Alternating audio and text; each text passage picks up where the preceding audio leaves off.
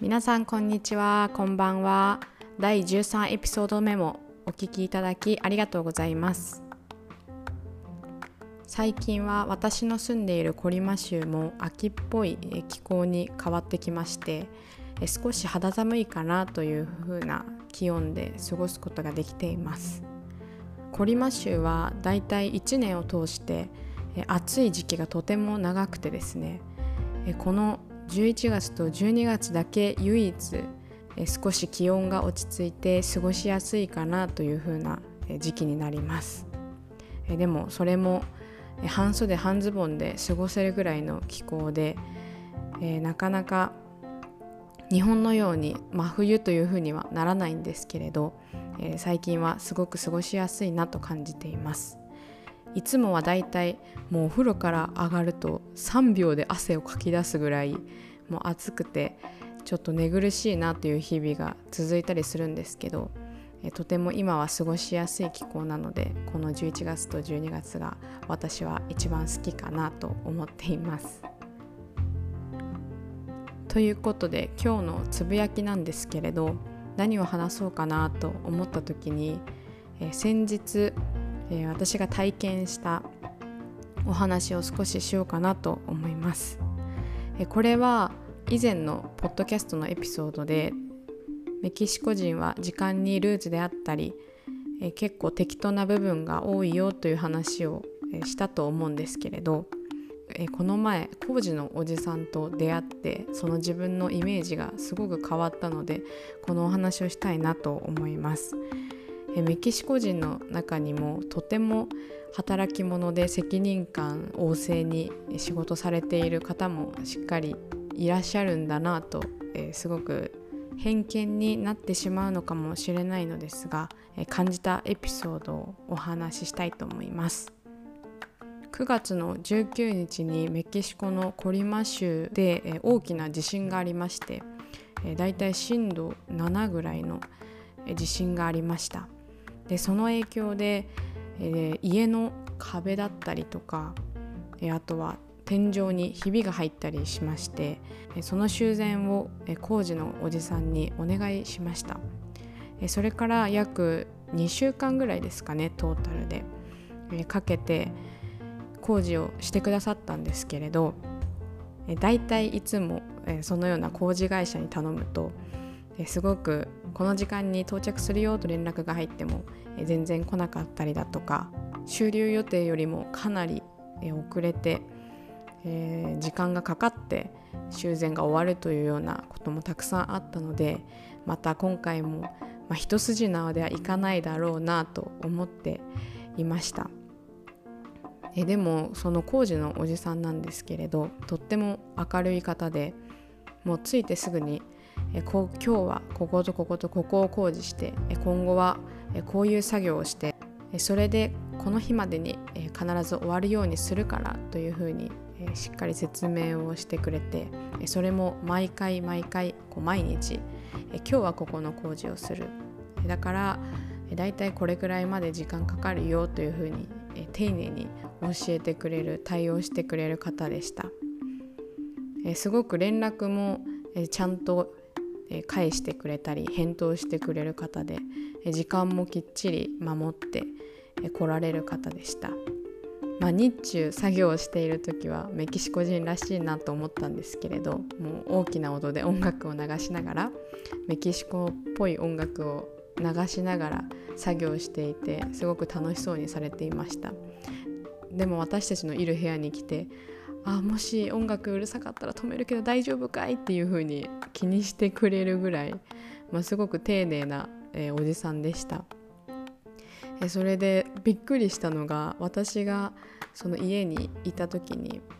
こうもう何日目に何日目かになって結構仲良くお話しするようになっていたんですけれどもう急にそのおじさんが「よかったらそこに売ってるトルタ食べるかい?」っていう風に私に質問してきてくれましてそのトルタっていうのはこのメキシコで、えー、サンドイッチのような、まあ、よく朝食とかに、えー、みんな食べるんですけどそのトルタが近くに売ってるからもうすごく美味しいからもうよかったら買ってくるしあとコカ・コーラもつけてこう食べたら本当に美味しいからぜひ食べてみてっていう風に言ってきてくれてそんなお金を、えー、払って雇っている側だからもうそんなことはしなくていいよっていう風に言ったんですけどもうぜひ食べてほしいということで、買ってきてくれましてでもうお金払うからっていう風に言ったらもうそんなの気にしなくていいからあの美味しく食べてっていう風に言ってくれてまあいただいたんですけどとても美味しくてもうそんな感じの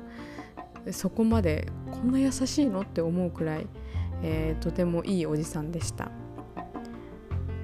え、私の住んでいる家の周辺のお家も地震で結構、え、崩れたりしたとこがあったんですけど、えなんとそのおじさんが周辺のお家全部の工事を担当されていてもう朝から本当に夕方まで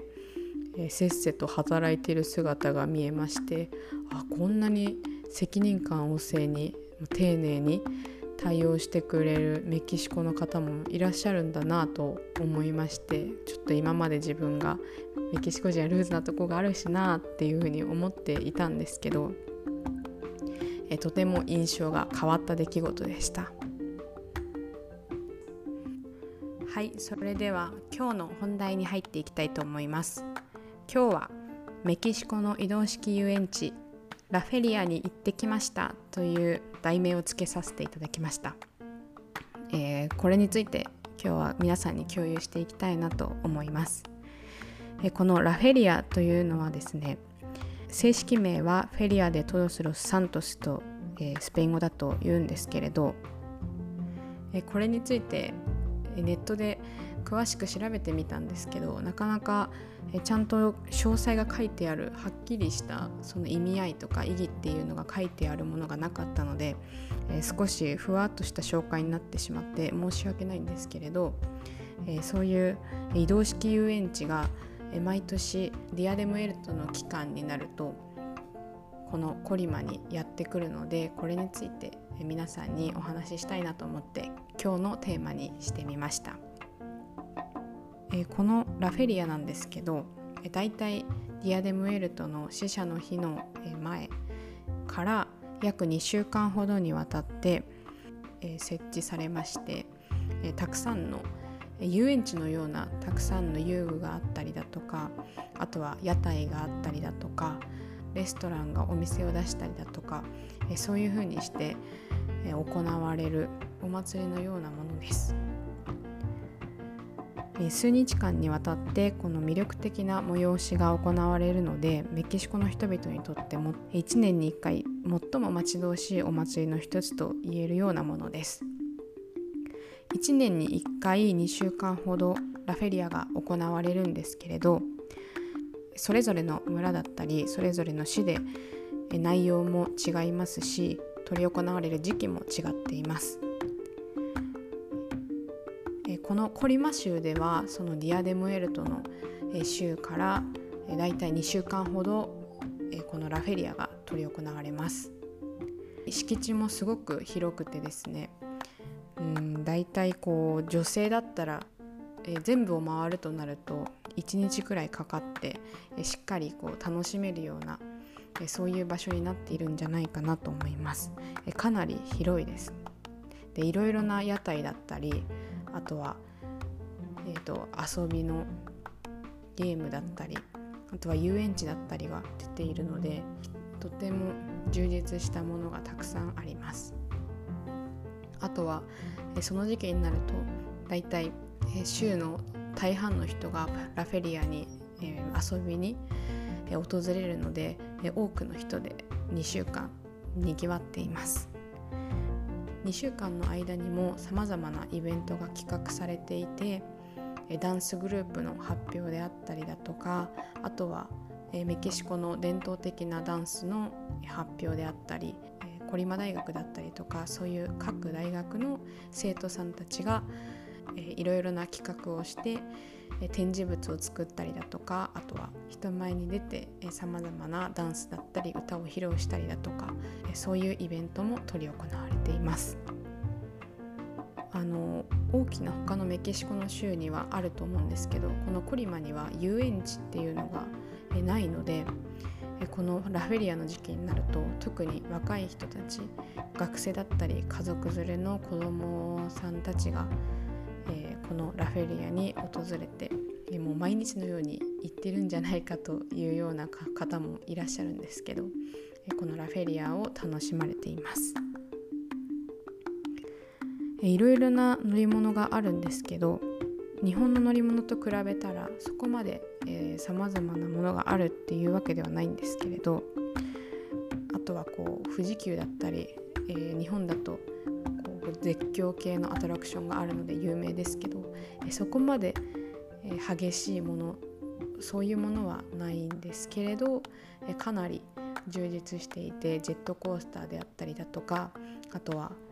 えーと、上から下に落ちるような あの名前ちょっと忘れちゃったんですけどそういう遊具であったりだとかかなり本格的な、乗り物がたくさんあります。あとはお化け屋敷もあったりだとか、え、結構、え、充実しています。えコロナの期間このラフェリアは約2年ほど、え、開催されませんでした。えなので今回この10月末から11月のラフェリアが約2年ぶりですかねラフェリアの開催になっていました。え特にこのラフェリアはいろいろな乗り物が乗れるんですけど初めに、えこのチャージできるカードを買いましてそれがだいたいまあ、そんなに値段はしない200円300円ぐらいなんですけどそのカードを買ってそこにお金をチャージしてそれぞれの乗り物で、料金が違うんですけれどだいたい1回の乗車が300円から500円の間の乗り物がありましてそれを人数分、えー、乗りたい人の分だけそのカードにチャージして乗車する際にカードを提示して、え、乗ることができるというようなシステムになっています。でもやっぱりこのコロナの影響だったり経済の世界的な経済の影響で昔に比べて物価も上昇してましたしその乗り物代っていうのも上がっていたなと思いましたえこの遊園地に行ったんですけれど私も2つ乗り物に乗りまして結構激しい乗り物に乗ったんですけれど一番最初はあのコーヒーカップというかそういう、ま、くるくる回るタイプのジェットコースターのようなコーヒーカップのようなもっとそれの激しい版の乗り物を乗ったんですけれどもう本当に激しくてでこれはメキシコらしいなと思ったことがもう本当に激しく回るのとあとはもう爆音でもうすごくパリピのような音楽が流れながら乗り物に乗るというものだったんですけどもう最初はやった楽しいと思って乗っていたんですけどもう最後降りた時にはヘトヘトになっていました。それぐらい日本じゃ考えられないような激しさのもうちょっと笑えてくるような激しさの乗り物もたくさんあってすごくメキシコらしいなと思いました。あとはお化け屋敷にも入ったんですけどメキシコのお化け屋敷はあのすごく日本に比べたらそんなに本格的ではないのかもしれないんですけど結構怖くてですね。私はあまり怖いものとかを見るのとか、お化け屋敷に入るのも、えー、好きではないんですけどなぜかその時はまあ大丈夫でしょうというふうに 過信しまして、えー、お化け屋敷に入ったんですけど案の定もう怖くてせっかくお金を払って入ったのにその一緒に入った子の背中をずっとこう持ちながらもう目も一回負けずにひたすらキャーって言いながら出てきてしまったんですけどなんかチェーンソーの音で脅かされたりだとかあとは結構リアルなコスプレというか衣装を着たお化けの人たちが脅かしに来るというような感じで、えー、まあ、結構リアルだったんじゃないかなと思います。えー、そんなメキシコのお化け屋敷も体験しましたえここまではその遊園地の話をしたんですけどえその他にもえ半分の敷地に屋台だったりあとはいろいろなレストランがお店を出していたりしてもう本当に賑やかになっています。そのラフェリアの屋台でしか食べれないような食べ物もあって私がすごく好きなのがエビの串焼きなんですけどだいたい5つぐらいエビがつい焼かれたエビがついていてそこに、えー、マヨネーズだったりあとはちょっとソース辛いソースがついて、えー、売っているというようなものでこれがすごく美味しくてビールにも合うしあの私はすごく好きでした。毎回ラフェリアに行くとこれを食べずにはいられないというような食べ物です。その他にも射的のような屋台があったりだとかあとはフリーマーケットのように物を売っているようなところもありましたし子どもさんが好きそうなたくさんの楽しそうな屋台もありました。あとはメキシコの民芸品が売っているようなコーナーもありましてとてもバリエーション豊富なお店だったり屋台が出ています。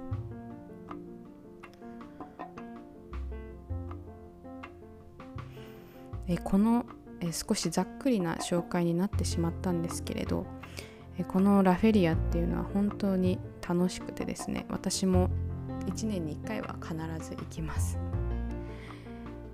このラフェリアはよくメキシコの人たちから聞く話だとこの1年に1回のラフェリアっていうのはすごく稼ぎ時だっていうふうに言ってますし